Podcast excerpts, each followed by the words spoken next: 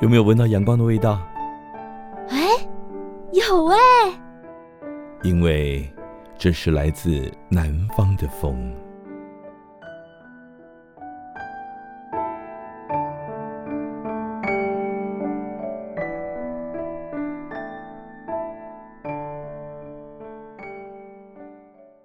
好，很高兴又来到了礼拜天晚上八点到九点啊，来自南方的风。那其实我们这个节目播到今天才播到第三集。对，可是我们就已经有个老朋友 啊，有人在旁边搭腔了。来来来来来，我们第一集的特别来宾 Julie 又回来了，跟大家打个招呼。大家安安，我是 Julie。哈哈，哎，为什么会找 Julie 回来？你知道吗？哎，对啊，为什么？啊，你明知故问嘛。啊，想说要、嗯、要让主持人有一点 啊，谢谢，感谢 Julie 给我这样的一个机会。首先，我先感谢大家啊，又不是在颁奖哈。好，好，够了，对，够了，够了，这太 gay 掰了。OK，好，其实是这样子啦，因为哎，我发现在第一集节目里面哈，看到哎，Julie 其实还蛮有主持人架势的哦，三不五时还会说帮忙 cue 一下主持人。哎，哎，对，所以我常常觉得就是说这个节目哈，如果只有我一个人呢，未免太过单调乏味，所以为了各位听众的耳福着想，嗯、所以呢，我们决定加入一个女生来参加我们的主持群啊，哇就是。哎，我跟 Julie 两个人哈，这个我们最近知道 Julie 也在找工作，对不对？对。但是不是因为说在找工作，我们才给他这份主持的工作？我也是很感谢啦，啊，并没有啦，我们 这个主持的工作收入其实十分的微薄啊。等一下，哎、你你你一个主持人身份，然后这样讲可以吗？呃，因为跟电台有关系。我，我是在哭穷啦，对对，我在哭穷啦。我不晓得我们电台有没有给那种抖内的机制。OK OK。对对对，大家可以个送个火箭，送个跑车给我，我会很开心的。没问题，有听到了吗？好，我们今天的节目里面呢，会请 Julie 来跟我们谈一谈哈。他以他一个年轻人啊，这个这么年轻的世代，他在找工作的时候呢，到底发生过哪一些事情？嗯，好不好？我们先听点音乐，待会儿回来。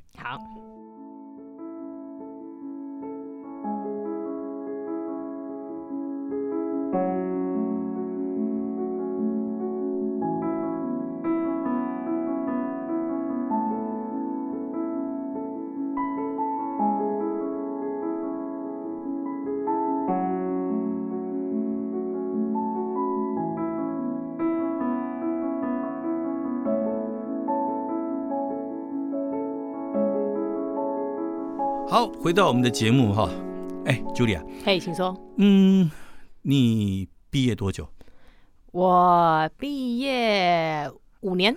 五年了。嗯，那做了几份工作？做了两份。只有两份？对。就是毕业之后的正职两份工作。对对对对，哎，那个跟可以跟呃听众分享一下，我是八十二年次生的啊，好年轻哦，哪哪有？你是在这边炫耀什么？不是，我跟你讲，我现在心里有一个蛮算是越来越自卑的嗯剧情，常常上演。因为我发现我经营了一个新公司，或者是我在一个公司待，我已经不是最小的那个了。我也对啊，江山代有才人出啊！哎，我很难过。长江后浪是推前浪，那会死在沙滩上吗？会不会死在沙滩上，还是变成海啸就不知道了 啊？对不对？海啸可以深入内陆十几公里啊，嗯，对，你就不会死在沙滩上了，而且还可以造成很大的灾害。好，太棒了！就看你的威力有多大。那我要当，我要当那个海浪，海啸了，海浪啊，对的，海啸，海浪就死在沙滩上。那海啸的话呢，就让一堆人死在沙滩上。好，好不好？没问题。OK，那我们就期待你发挥威力。好，这边呢，我们要想请问一下哈，就是嗯，你在找工作的这个过程当中，嗯哼，好，这个当然可能有些听众会觉得很奇怪哦，南方的风，南方的风，但是我们其实，在第一集有跟大家讲过。我们这南方的风，有时候讲的不只是一个物理上面的，呃，所谓的异乡人哈。我们进到一个新环境里面，也是有一种异乡人的心态嘛，对不对？对。那我们现在今天想要跟 Julie 稍微聊一下，就是他进到这个职场里面，呃，究竟有没有遇到一些什么样很困难的地方？嗯，我觉得最困难的是你，我最近遇到一个对我来说算蛮大的课题，就是你想要保有自己的特质跟价值的时候，可是你很容易会遇到外面不买账、不买单。嗯、对，就是呃，因为其实我我基本上我个人倾向的工作是内容创作，嗯、不管是呃企划或者是文字或是影像都是，是嗯，所以很多时候你会有自己想要表明的价值跟立场，是，可是其实你。必须要先换一个角度去理解，作为一个老板，作为一个出钱的人，他不是打造舞台来让人发挥的。没错，对，所以，所以我觉得最重要的是，你如何在中间找到能够为老板赚钱，然后自己也能够发挥自己很得心应手跟心情过得去的那个。其实你把老板看得太太重要了。哦，真的吗？真的，欸、你这个观念是错的。老板他只是不愿意去阿谀奉承客人，OK，对，他不愿意放下身段，所以买你们来代替他。哦，你是代替他取悦客人的那一个人，所以你其实不是在服务老板，不是取悦老板，你是要取悦你的客户。嗯，所以你的老板其实也不算什么，他只是把生意接进来，然后交给你，然后呢，他就等着你帮他赚钱了。嗯，懂意思，对，懂，所以。你想保有你自己，其实很大一个困难就是，嗯、对了，出钱的人，那谁才是出钱的人？就是客户，客户啦。嗯、对，客户他到底要什么？嗯，对不对？呃，假设今天你要拍一个跟核能相关的短片，嗯，那你是反核的，嗯、客户呢，他想永和，嗯，那你能拍得出来吗？当然是不行啊。对呀、啊，所以你想保有什么自己啊？所以呢，其实我们在职场上真的，其实要做自己真的很困难，真的真的。而且有时候牵涉到是公司的背景，没错。哦，就是你有那个想法，你有那个实力，嗯，那客人可能也愿意支持你，嗯。但是公司有没有那个能力？第一，有没有能力吃下来？对。再来，公司有没有相应的技术跟人才，还有设备可以支援你？没错，没错。如果没有，那他愿不愿意用财务来支持你？嗯，对不对？嗯。所以。很多时候就是这是一个现实考量啊，是对。今天你有本事把 Apple 的生意接回来，嗯，那也要看公司有没有那周转金，啊，对不对？可以支应这么大一个订单，对，对你做一个生意，呃，不光只是买卖双方而已，嗯，你还有很多后勤的、原物料的、上下游的。这里面有很多很多的行政工作，嗯，就是利害关系人，对对。当然还有一个很重要就是技术层面，没错。对，你们家是以前是做家具的，你现在硬要接 Apple 的生意进来，即便你是贾博士的好朋友，他人都死了，你还想怎么样？所以现实是一个不得不考量的问题。现实不只是钱，嗯，它还有能力上面的、设备上面的、人才上面的很多很多不一样的考量。对，综合这些考量之后。才能决定这个 case 接不接得起来，要不要对，嗯、然后做不做得起来。OK，啊，所以这边要奉劝我们所有的年轻朋友，现实真的我们真的很难，嗯。啊，所以不要不见得要怪你的老板，没错，甚至你老板就就这么一点点能耐嘛。嗯，不过我我觉得也也需要先呼吁一下，假设如果你今天有遇到了就是生活开支上的困难，那你确实要先。呃，稍微跟现实妥协。我们谈妥协，不谈牺牲。嗯、对，所以我觉得，呃，你要先把自己的三餐把它照顾成不成问题了，那我们再来谈你想要做的事情。我觉得会比较好一点。没错啦。对。但是我一直都会提醒很多年轻朋友一件事情，就是说，嗯、当然现实的考量很重要啊。嗯、我们，诶，撒等爱狗，信仰爱狗，对，对吧？但是呢。我们要记住一件事情，就是不忘初衷。嗯、哦，这真的很重要哎。就等到你将来长得够大了、够强壮的时候，嗯、你能不能还记得你当初进到社会、进到这个工作所怀抱的那个梦想？嗯，等你有能力实现的时候，你愿不愿意实现它？嗯，这个才是重点。嗯，我觉得我呃有很多朋友会遇到一个类似同一个心境，因为他们会很常。怀疑自己说：“那我现在，我好像每天在认真的成全别人的梦想，嗯、因为我就是一个领薪水的人。对对，那我我很常甚至不知道自己到底为谁忙。嗯，对，所以会有很多你刚一开始进去到这个产业或这个公司，你会觉得有很多机会可以尝试，有很多的弹性可以发挥。可是其实到最后，你会很容易被呃环境啊、制度啊，或者是就像刚刚提到的那些资金，其实它都是环环相扣的，对，就是间接性的影响，没错。然后到最后会变得很没有热情。所以，所以我们要把工作跟理想分得很清楚。嗯，好。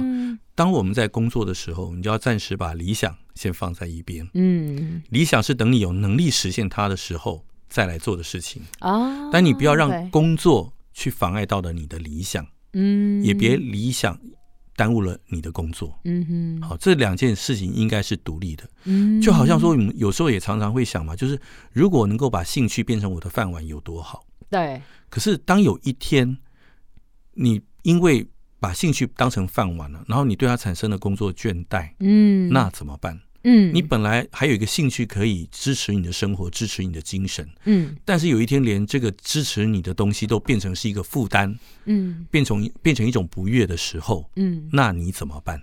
嗯，对，所以我们把你的兴趣、你的理想先摆旁边，先把现实的东西照顾好，对，然后呢？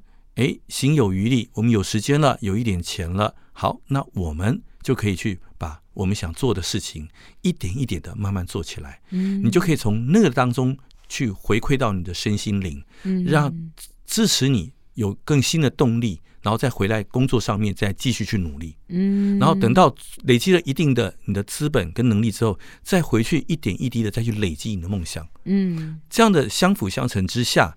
才会让你的生活过得比较快乐一点。嗯，而且我觉得这样子的梦想实践起来也会比较稳。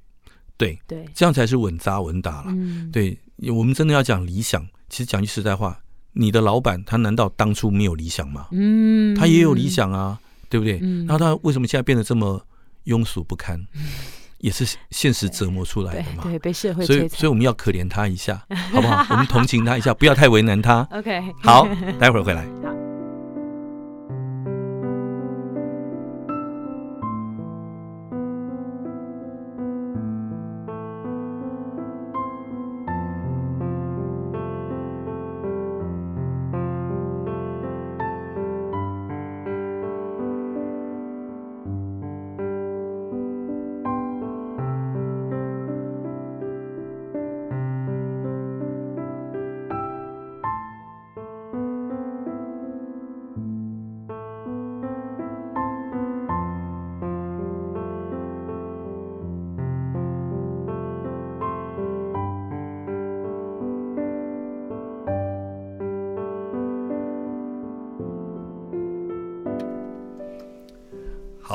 们刚刚谈到了现实与理想的差距，没错。那我们先暂时的回到职场的现实。好，你在第一份工作哈进到职场的时候，嗯，过去打工不算，因为打工不管怎么样，你还有家里的支持嘛，哈，嗯，所以那个东西不至于对你的生活造成太大的压力。但是等到你离开家了，进入社会了，嗯。你知道你不能再去依靠你的原生家庭，对，跟你爸妈伸手要钱了，嗯，你开始有生活上的一些账单，有压力了，嗯，这些事情会不会造成你在工作的相处上面的心态跟当初打工有一些差距？我觉得我这样讲自己讲话有点吹捧自己，可是对我来说，我一直以来算是比较独立的小孩，嗯，所以我很希望任何事情是靠自己。然后包含，因为刚刚有提到打工嘛，其实我有一阵子在学生时期需要去实习，嗯，然后实习要住在外面，是对，所以呃，吃喝拉撒睡、烧衣洗饭、煮孩子都自己来。烧衣煮饭洗孩子，就是那些你全部讲反了吧？就是烧菜煮饭、洗衣服、带小孩。对对对，我差点以为你要讲。你们每天看茶吃报纸乱讲话。对，就是这些生活的杂事、琐事都要自己处理，然后也要自己赚钱。嗯嗯，所以从那时候，我觉得我稍微呃变得比较独立一点。嗯，对。然后你说会不会对生活有影响？我觉得会回到大家可以去听第一集。然后我觉得最主要是一个嗯选择。那你如果希望达到自己理想的选择，你势必要有一些呃牺牲。坦白说，嗯，对，就是你要。放弃一些条件，你才能达到你想要的选择。对，哎，其实这边你提到两个我觉得很重要的字，嗯，叫做选择。嗯哼，你知道很多人哈、哦，就是吃自助餐，嗯，他什么都想要，嗯，那不要了他就丢在旁边，嗯，可是人生常常不能这个样子，嗯，对不对？什么我们讲什么女权自助餐啊，或者什么什么自助餐啊，很多这种人，对不对？嗯。你都只挑你爱吃的，没错。那如果天天底下都有这样的便宜好捡，这个世界未免太美好了。哦、我觉得会回到一个最重要的是，你要有选择，你那你就必须要为自己的选择负责。对，嗯，非常好的观念，对，哦，非常好的观念，包含女权自助餐也是哦。其实哈、哦，我们人生哦，人生真的没什么，就是选择题而已。对啊，对，我们人生总是在不断的每个过程当中，我们都会面临抉择。没错，你要往哪个方向走，往哪条路走，嗯、选择要与不要，嗯，对，选择做与不做，嗯，所以一切都只是选择而已。嗯，那因为不同的选择，就造成了多彩多姿、不一样的人生。没错。那你在做这个选择之前，你就必须先做好评估。嗯，这个选择下去之后，我会得到什么？嗯，我会失去什么？嗯，然后我还要再付出什么？嗯，对我会有什么改变？嗯，那这个改变，这个代价是不是我付得起？我愿意做？嗯，所有的事情都是这个样子。没错。对，就好像，嗯，很多人当然很希望，比如说嫁入豪门嘛。对不对？从此麻雀飞上枝头做凤凰，谁不想？谁不想？对，谁不想？对不对？都要两两啊，这做笑奶奶。对呀、啊，对不？就送你啊，真的。但是你要怎样？豪门的饭碗很难端，真的，对不对？还有你自己，难我也宰掉不？对啊，对不对？坦白说，就是龙配龙，凤配凤，倒也不见得是这样。哎呦，不见得是这样，真的吗？对，哎、嗯，有你要有，你知道，就是有些人，他虽然就是说。呃，他的原生家庭也许没那么没那么好，可是他的能力、他的见识，也许他坐到那个位置上面去，可以做得很好。哦，OK，OK，对不对？嗯，他有那个能力，也当旁接的本话。嗯哼，好。但是如果你今天没有呢？嗯，对不对？好，那你加入了豪门，你的老公可能每天要打拼忙事业，他可能有二十几家公司。然后跨了十几个国家，到处都有分公司。嗯，他每天都要飞到世界各国。去开会，嗯，对不对？嗯，那你不想跟他一起奔波，只想留在家里，嗯，那你就得接受你的老公事业有成，你必须一个人独守空闺，没错，等他回来，对，你就得忍受他在外面必须有应酬，必须有什么，嗯，因为这是他工作所需，嗯，所以你不可能要一个每天黏在你身边，还超有钱，小鸟依人，啊，对不对？啊，对你小鸟依人，百依百顺。那你可以支持他做这做那，那同时还要有这样的呃成功的事业，嗯，企业的王国，嗯，那这个未免就太过苛求了。那那个如果听众朋友有这样类型的通路啊，麻烦介绍给我。啊、对对对我们 Julie 现在才八十二年次哈，对对对，她还年轻，年轻貌美，好，所以大家如果有这样的机会，对，拜托告诉我，介绍给他。OK OK，记得要记得包给我一个大红包，没问题，我不会忘记的。啊，千万不要忘了我们这个。这么一个广大的一个啊招婚的节目，我们要不要摆擂台？可以，比武征婚啊！可以可以，天下第一武道大会。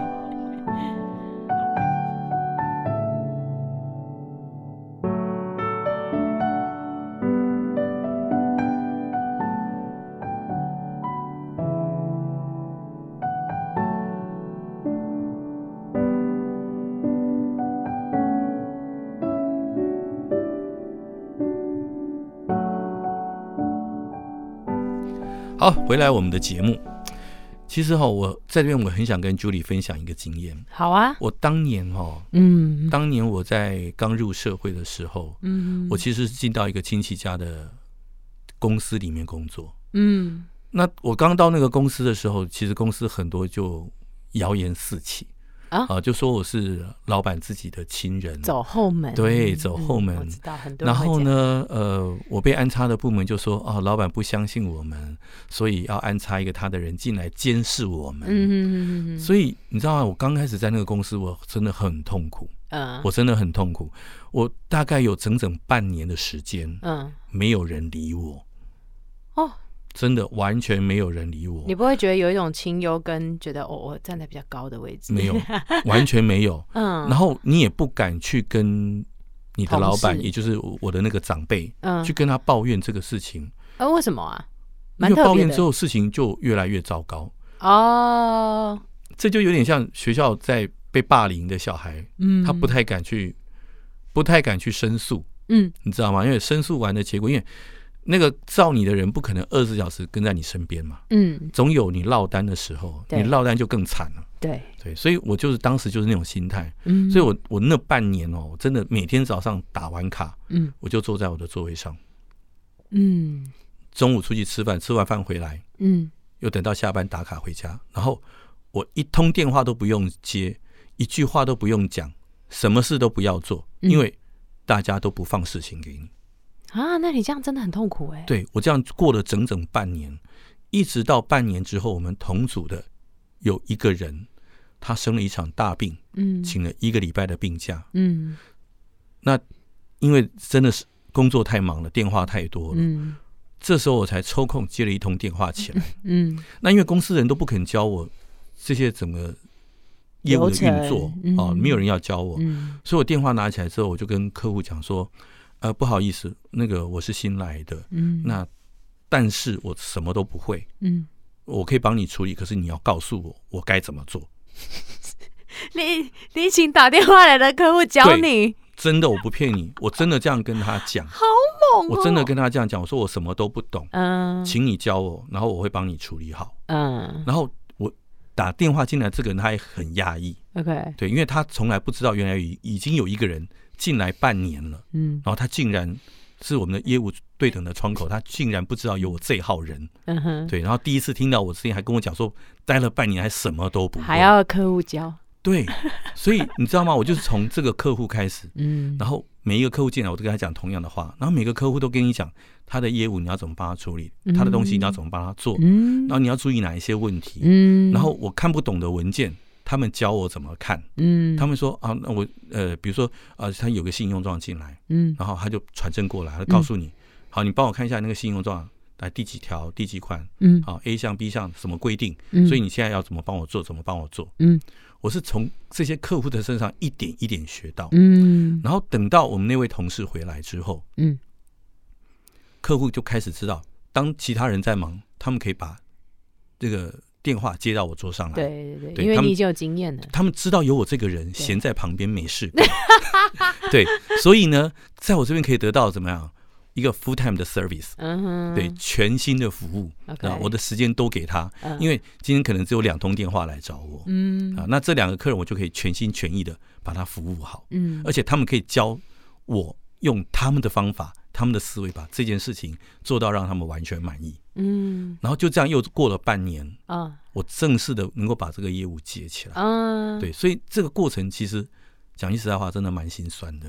不过我想要问一个算是蛮三八的问题，就是前面半年呢，你真的就是打卡坐在位置上没有事做，真的没事做，我有点羡慕哎，哎，那很痛苦哎，对啦，心路历程没有人理，对，那心里其实是煎熬的。我刚开始也觉得说。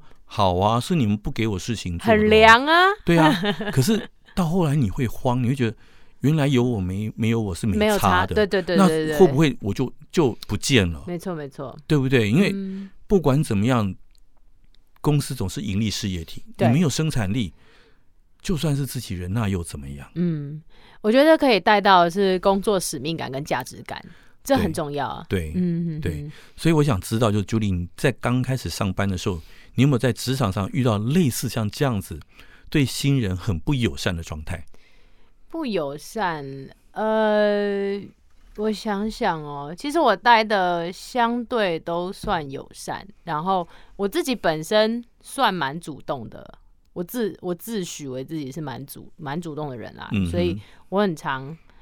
也就是会问很多问题，但是，呃，我觉得可以回到要看这个职场的整体对于员工友不友善，有没有把员工当人看待。嗯，嗯，因为我确实也有遇过有一些主管会觉得员工的时间不是时间，所以我可以随时跟你调，我就是跟你调。嗯，我原本呃一点半跟你约的会，可是我就是会迟到，所以我就是改四点，然后你们大家就是等我。嗯对对，然后等就算了，我们真的等你等了那那两个半小时，然后你来这边停了一分钟，啊，结果皮包跟手机拿了就走，所以那我会觉得你在这时候做了一个蛮不好的示范，嗯，就是你自己的时间很宝贵，可是这些员工不被当人看待的时候，我觉得那个很不健康。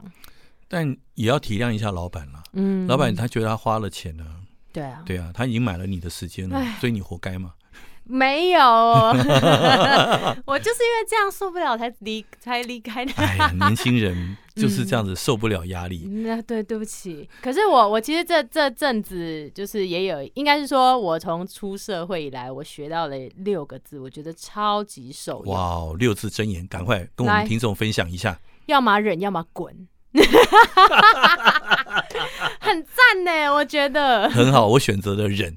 你选择了滚，没错，就是这样，就是其实就是选择啊，一样会回。但是其实我讲句实在话，嗯，请说，呃，我我不晓得，因为我们现在常常会讲一个就是世代仇恨，就是老一辈的常讲啊。金马笑脸郎拢安诺安诺，对不对？嗯、对啊，金马笑脸郎不会赛啊，金马笑脸郎拢欠操了啊，金马笑脸郎安诺，所以我我很不喜欢这个观点，因为哎呦，我真的不喜欢、哦我，我真的很不喜欢，哎、我真的很不喜欢，嗯、所以我其实有时候很羡慕你们这个世代的人。怎么说？对，因为我觉得你们勇于说不，嗯、你们勇于去拒绝一些不合理的事情。嗯，在我那个时代，就真的只有四个字。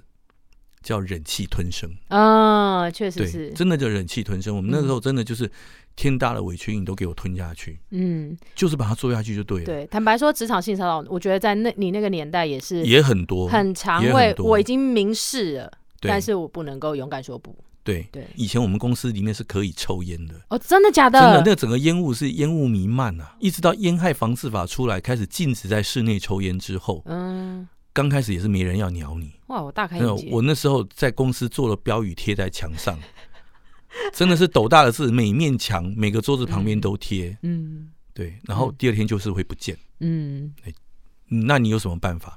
那个职场的文化大家积习已久，所以在我们以前那个时代，其实讲句实在话，以菜鸟来讲很辛苦。嗯，对我我们要忍受很多这种事情，而且大家都觉得。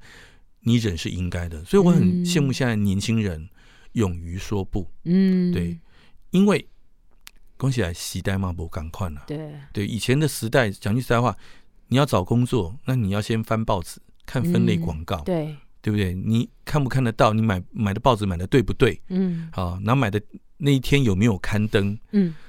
那个是多大的缘分，你才能找到一份工作？嗯，对。那现在不一样，现在数字银行啊，对，数字银行啊，人力银行啊，嗯，就打个关键字下去，猎人头公司主动会来联系。对，一打下去，两百笔、三百笔资料全部出来给你选。哎，老师，你们那时候会有职训局的辅助介入吗？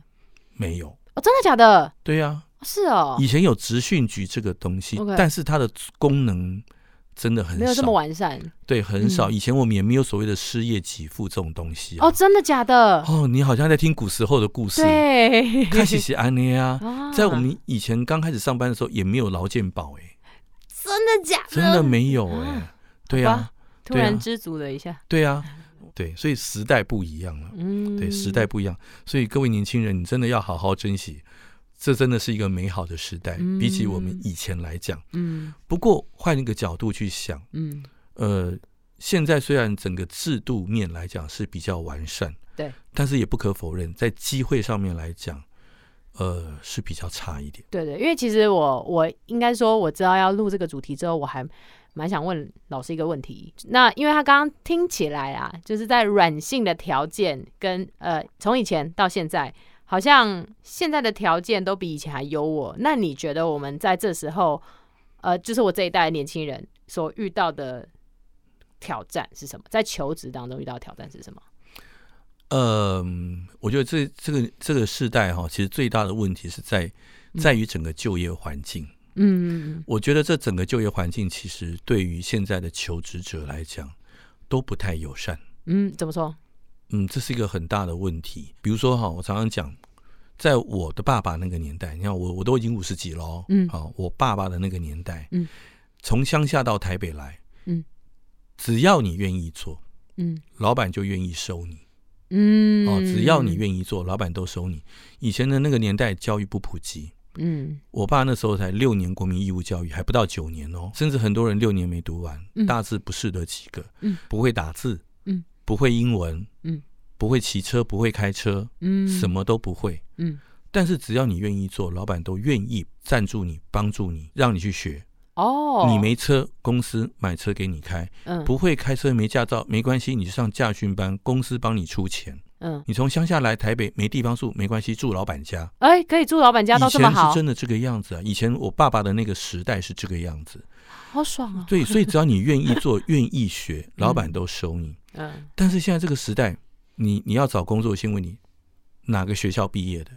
哎，学校学校不够漂亮，没错，他不收你。嗯，再来你哪个科系毕业的？没错，对不对？再来你有几张证照？没错，对。那你有车子吗？有机车吗？嗯，有没有驾照？嗯，那你的车子是开什么车？嗯，你的摩托车几 CC？为什么？因为你出差要报公账，油钱报公账嘛。嗯，对不对？有些公司会帮你付。嗯，所以你的。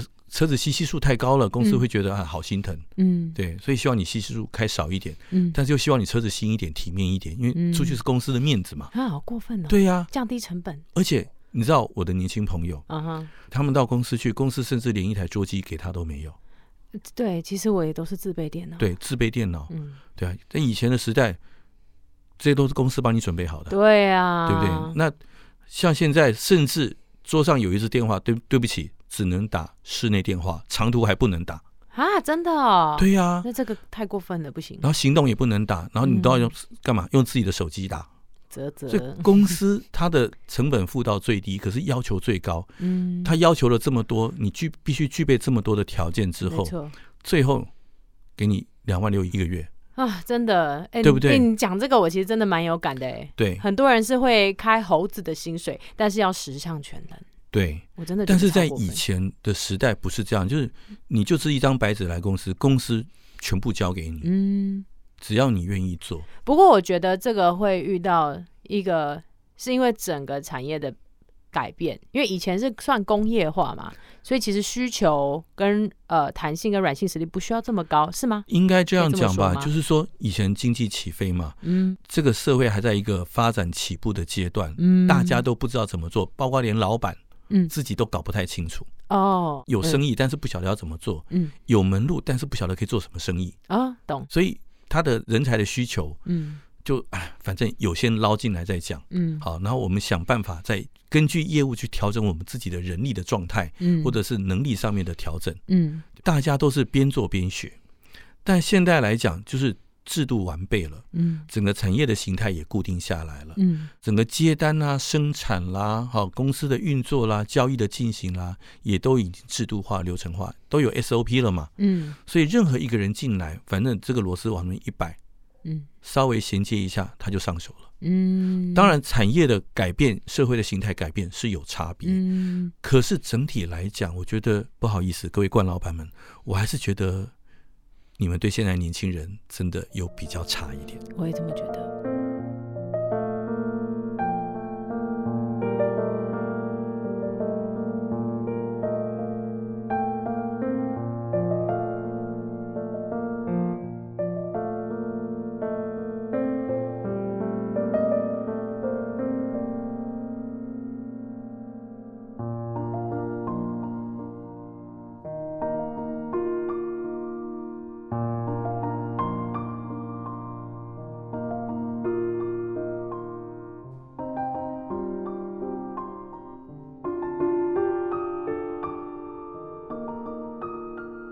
哎，我这边要先讲一个故事哈，我不知道你有没有看过《倩女幽魂》。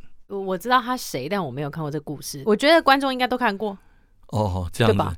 你你的意思就是，你的意思就是，呃，我们收音机旁边的听众都比你年纪大，所以他们听过。你不要每次都把话讲的那么白，我们。好，《倩女幽魂》那个故事电影啊，一开始就是一个叫宁采臣的书生，嗯，他去帮老板收账，嗯。这一趟出去就好久，然后后来他遇到下大雨，落到水里，他把账本给弄糊了，嗯，自己拿毛笔起来改一改，嗯，又是一本账本，反正照着账本上面收钱就对了，嗯，想象一下那个画面，OK，你看古时候这个人出去收账。出去了就是丢掉了，嗯，等他收完账回来，人生已经发生了多少大事？他已经到鬼门关、到地府，跟妖魔鬼怪打了一圈回来，嗯嗯嗯，那是一场多漫长的旅程，嗯，甚至我们讲他收了钱回不回得来，都不知道。对，他收到哪里了，进度如何，你不知道。嗯，那你看看现在的社会，过去那样的社会，你能想象吗？不行，因为我就没有那样的经验。你看现在，你随时你想要找谁，电话拿起来就可以打给他。嗯，想要交代什么事情。马上就交代讯息还可以就到了。对，即便他现在不方便接电话，那也就是三个小时、五个小时之后他就回你了。他知道你在找他。对，那古时候他要靠什么？飞鸽传书、遥指心痛 啊，这最早人类的无线通讯。所以你看，我们时代不一样了，我们用的工具不一样了。我们现在用手机不用咬手指头，我们就可以传递一个讯息，而且是很清楚、很明确的讯息。嗯，所以我们的这个时代整个环境，我们使用的工具。整个思维其实都不同了，嗯，所以其实你知道吗？在这个时代里面，其实我们每一个人，嗯，我们每一个人，嗯，其实都是一个异乡人，嗯，因为这个社会其实它有一个长久的传统，嗯，好，从过去到现在，整个沿袭下来的作业方式、价值观、做事的 SOP，嗯，它。有一个既定的一个框架在那边，嗯，那我们年轻人刚进到这个社会，你要进到这个框架，进到这个文化，进到这个习惯里面，嗯，你会有很多的不适应，对，为什么？因为你是数位时代的新生儿，嗯，你已经从出生就是手机陪着你长大，嗯，网络陪着你长大，嗯，所以你都不用背唐诗三百首，你要哪一首，随时手手机拿起来就可以查给你，对，对不对？但是。我们的工具一直在进步，这个工具一直进到我们的职场，进到我们的生活里面。现在人手一只手机，嗯，那我们的父职辈甚至祖父辈，嗯，他们在这个框架里面，他也开始在用这个工具，对。可是他只是用了一个新的工具，他的整个流程还有思维的方式，还是在旧的那个架构里面，嗯。所以他是数位时代的移民，嗯，他也在过渡到这个数位时代里面。嗯，所以这个时代，不管对年轻人、对老人家，不管对于你是外地人、本地人，每个人都是异乡人。嗯，我们都在经历一个新的环境，而这个环境是你没有办法阻挡的。嗯，现在这个时代，你跟跟我讲说，好，所有人从从从现在开始，从这一刻开始把手机放下，嗯，三天不准碰它，嗯，我想没有几个人办得到。对，即便是老先生、老太太都一样。嗯，对，他每天都拿着手机到公园去玩宝可梦抓宝。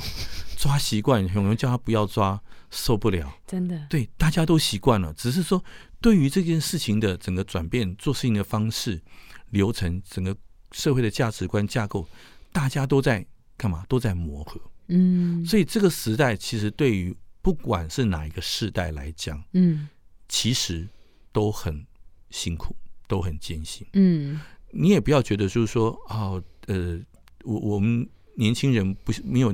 享受到你们老人家那一代那种经济起飞时期的那种黄金时代，嗯，任何人只要有梦，只要有心，只要肯努力，我就可以攒到钱，我就可以买房子。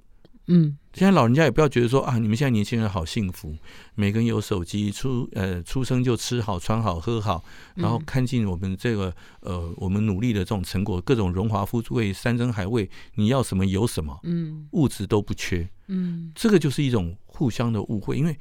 其实，即便在这个环境，这个环境是大家创造出来的，嗯，但是我们其实都在这个环境里面在磨合，嗯，在适应，我们在找一个新的方法，新的一个生存的形态，嗯，所以这个时代对大家来讲都是一种煎熬，都很困难，嗯，所以我们很希望就是说，大家在呃这样的一个时代里面，能够减少所谓的世代仇恨，不要啊，不要年轻人就讲老人家啊，你们都死脑筋都怎么样？嗯，对他死脑筋。他都已经活了六十几、七十几了，他一直以来都是这样子在处理事情。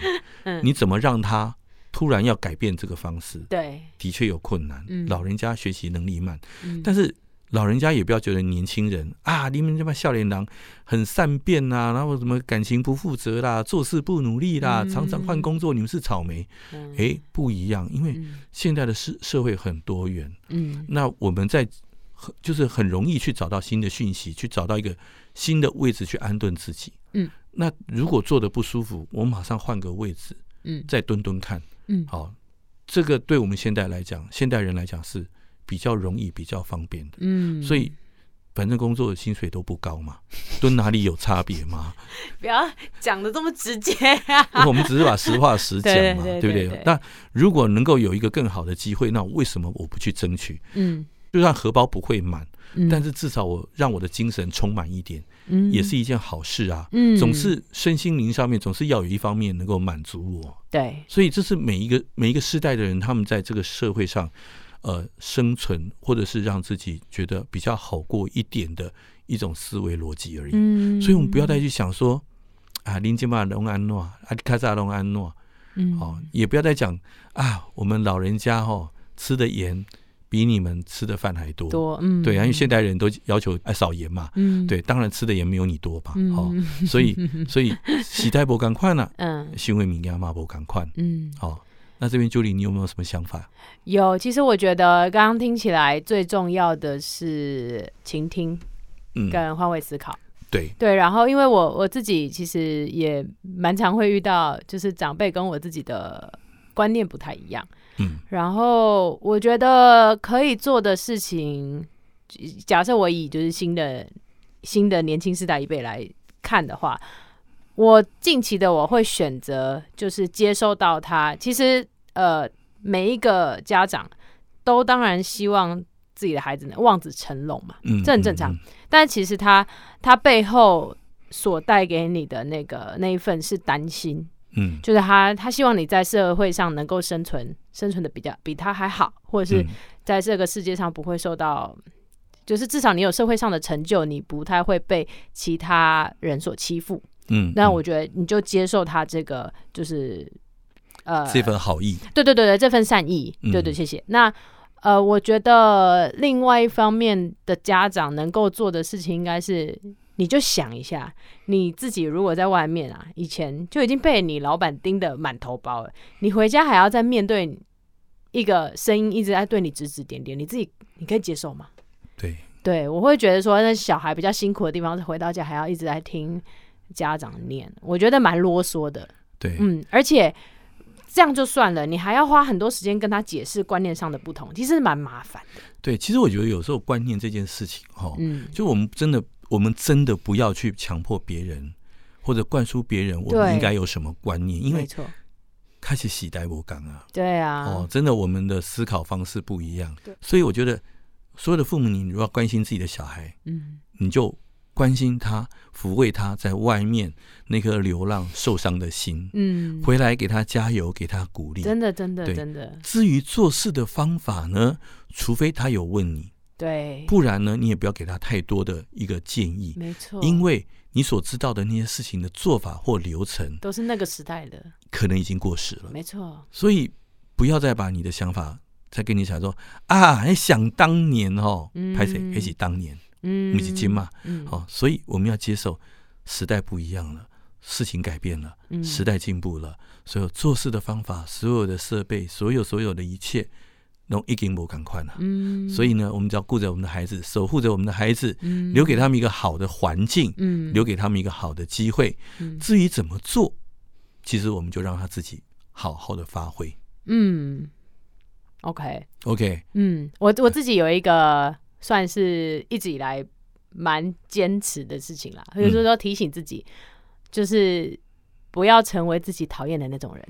啊，对，对，我觉得这很重要。对，嗯，就古时候讲的那句话嘛，什么？有一天当媳妇熬成婆的时候，立得宰戏啊！我们千万不要变成这种人，真的，不要让自己变成坏婆婆，对，好不好？嗯，OK，好，今天非常谢谢 Julie 哈，那也非常欢迎 Julie 从今天开始就要加入我们的主持群，耶！期待你有很好的表现。好，那我们今天的节目就先到这边喽。好，好，拜拜。